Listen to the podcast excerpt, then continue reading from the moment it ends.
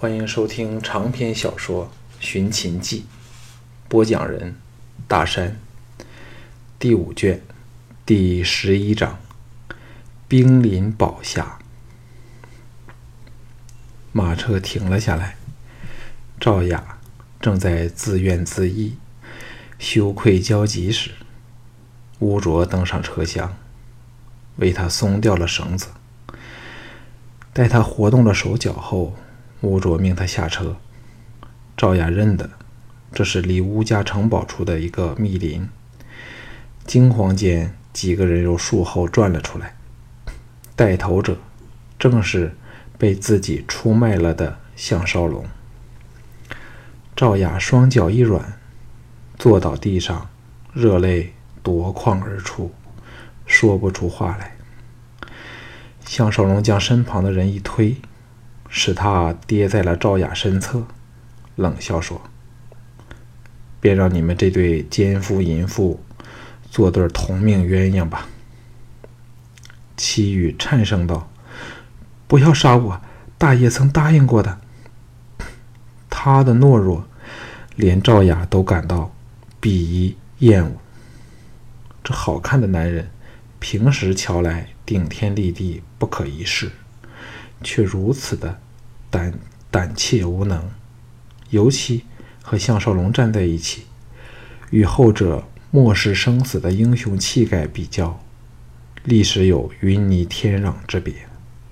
这时，连赵雅也怀疑自己被鬼迷了心窍，竟爱上这样一个人。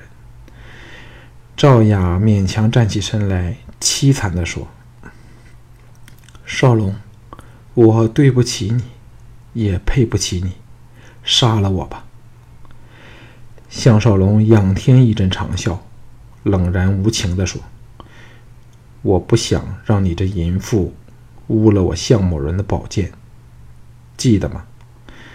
我曾说过，任何人想杀死本人，都要付出惨痛的代价。现在我证明给你看。”叫你的王兄和赵牧来吧。赵雅一呆道：“你不是要逃出去吗？”项少龙神秘一笑说：“当然，我现在立即就走。有了朱姬，我已可以向秦王交代了。”蹄声在远方轰然响起，项少龙露出了颇感意外的神色，叫道：“糟了，给发觉了！”乌卓也惶然说：“没时间走了，先回城堡去。”赵雅以泪眼目送着曾使自己尝到了真正爱情滋味的男人离去，所感到的痛悔像毒蛇般的咬着他的心。旁边的齐宇喜叫道：“看，赵兵来了，我们有救了！”赵雅眼前一黑，昏了过去。项少龙等大功告成，在乌家战士的欢呼中凯旋而归，通过大吊桥，冲入城堡去。乌世罗亲自在广场迎接，小盘则躲在了一身戎装的吴廷芳和赵倩背后，看着恢复了本来面目的母亲朱姬入堡下车。朱姬这时的眼内只看到一个小盘，脸上现出了无可掩藏。真挚感人的狂喜神色，往小盘奔过去。小盘也哭着奔了出来，投入他怀里去。两母子抱头痛哭起来。分别了十年，令他朝思暮想的亲生骨肉重投入自己怀里，他哪能不哭？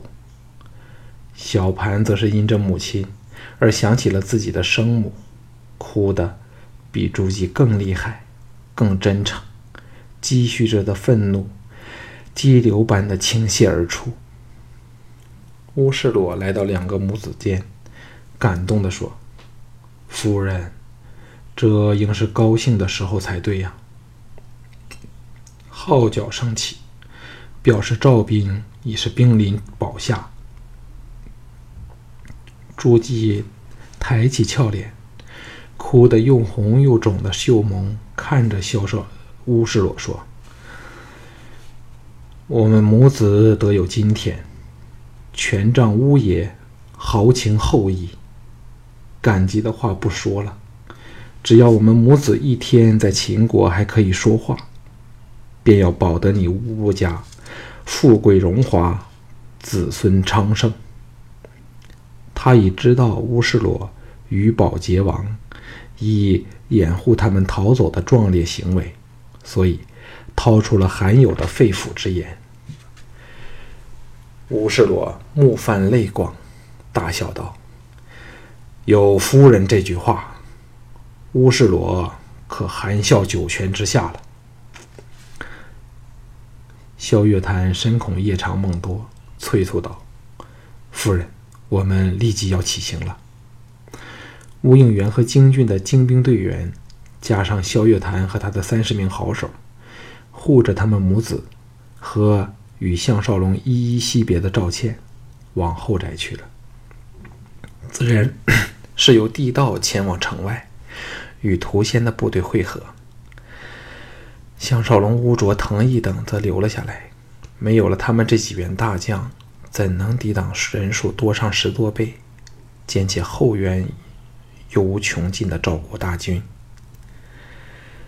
赵军并没有立即进攻城堡，只是在外面布防。邯郸内外的驻军不住地赶来增援，运来了各种更攻城的工具。到第三天时，才完成了整个包围的阵势。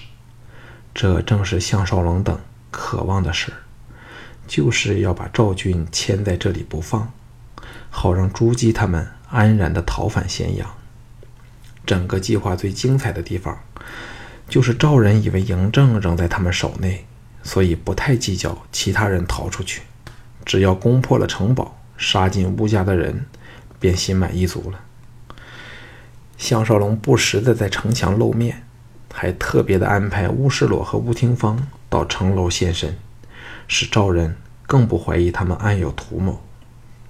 第三天晚上，负责监听那四条只能通往堡外密林地道的吴家战士，发现有赵兵前来，忙把进了支油的柴火抛入地道里，再加鼓风机吹送，把赶先到达的赵兵活活烧死了数百人后，才把地道用石块封了。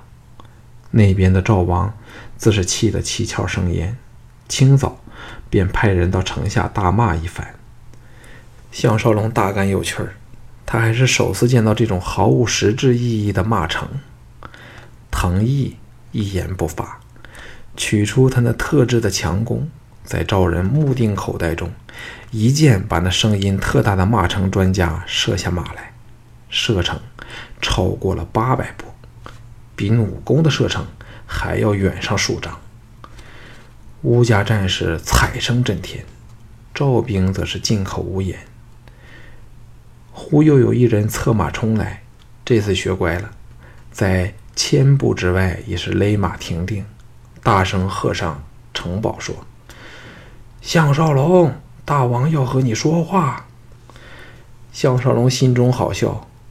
我才不会蠢的喊破了喉咙与你对打。旁边的乌卓招了个人来，笑道：“当众折辱一下他也好。”项少龙会意，说：“叫他有屁就放吧。”说完，自己忍不住先笑起来。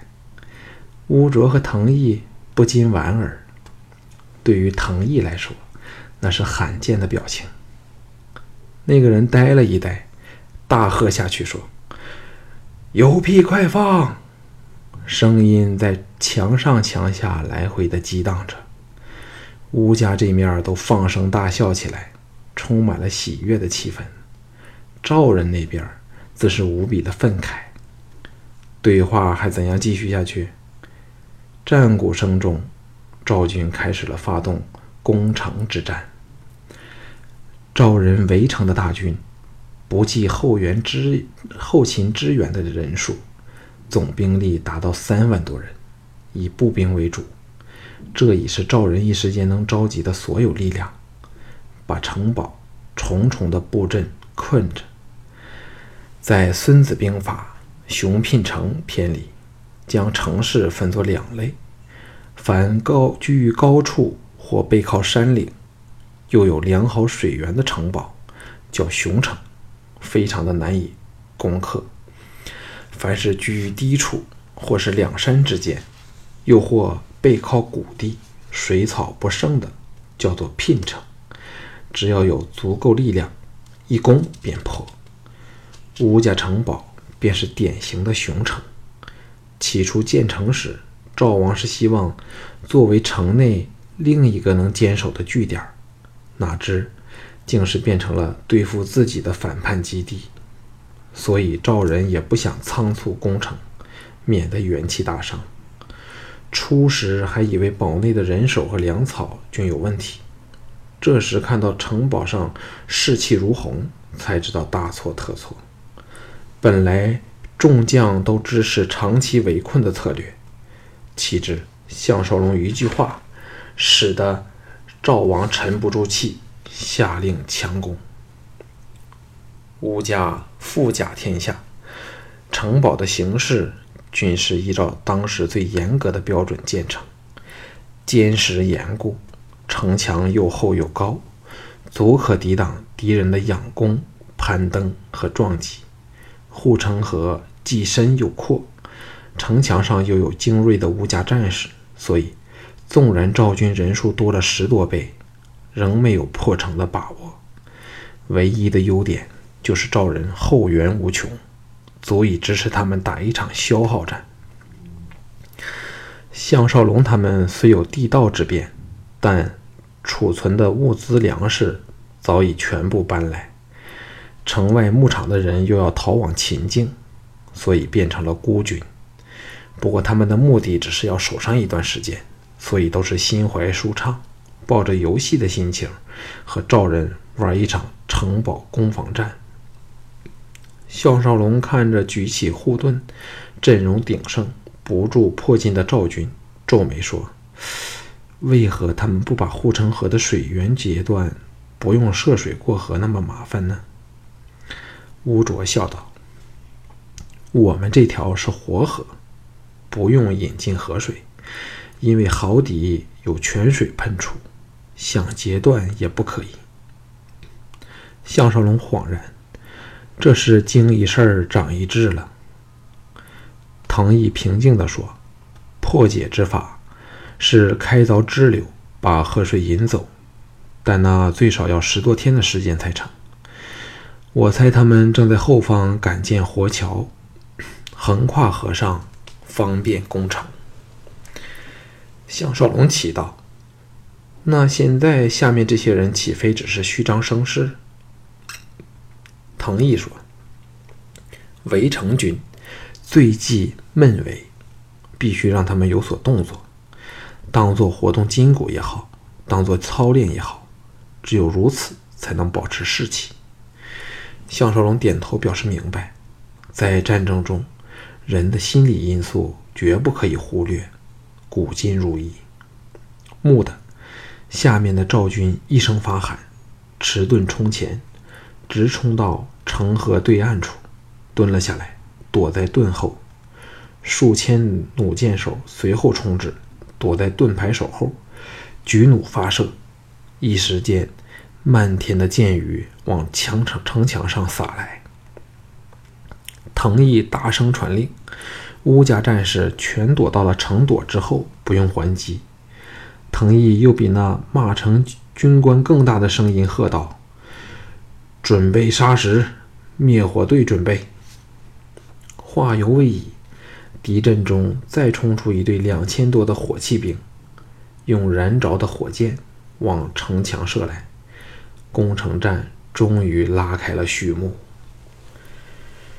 双方各以矢石火器互相攻击，外墙、外墙和城头均有撞击和火灼的痕迹累累，但都只是表面伤痕，不损结构。乌家战士居高临下。矢石充足，守得固若金汤，伤亡极少。而赵人一天下来已伤亡了千多人，可谓损伤惨重。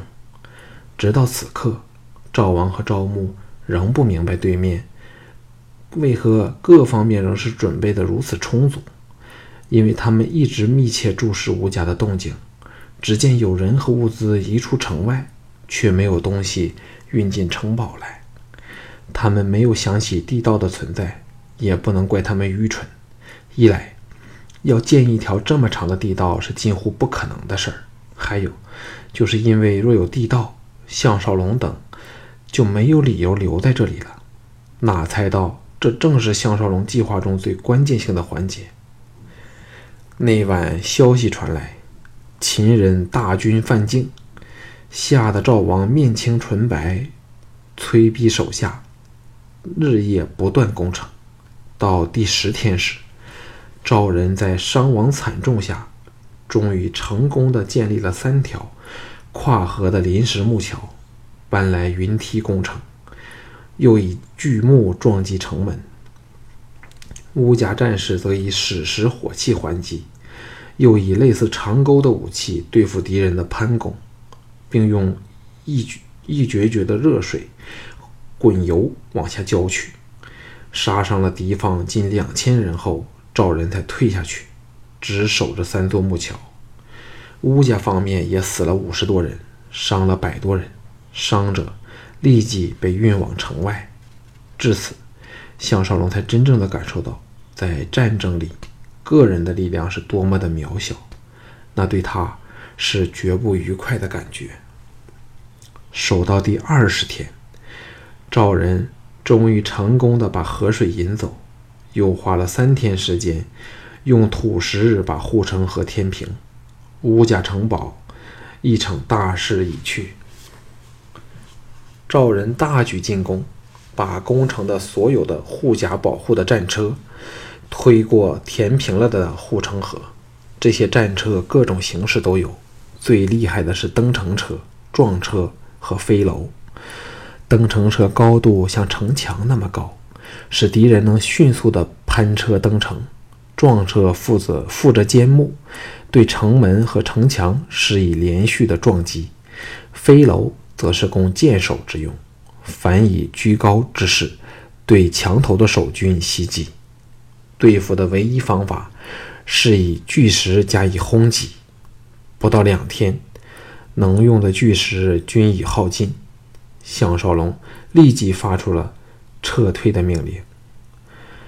当赵军攻入城内时，整个吴家堡全陷在一片火海里。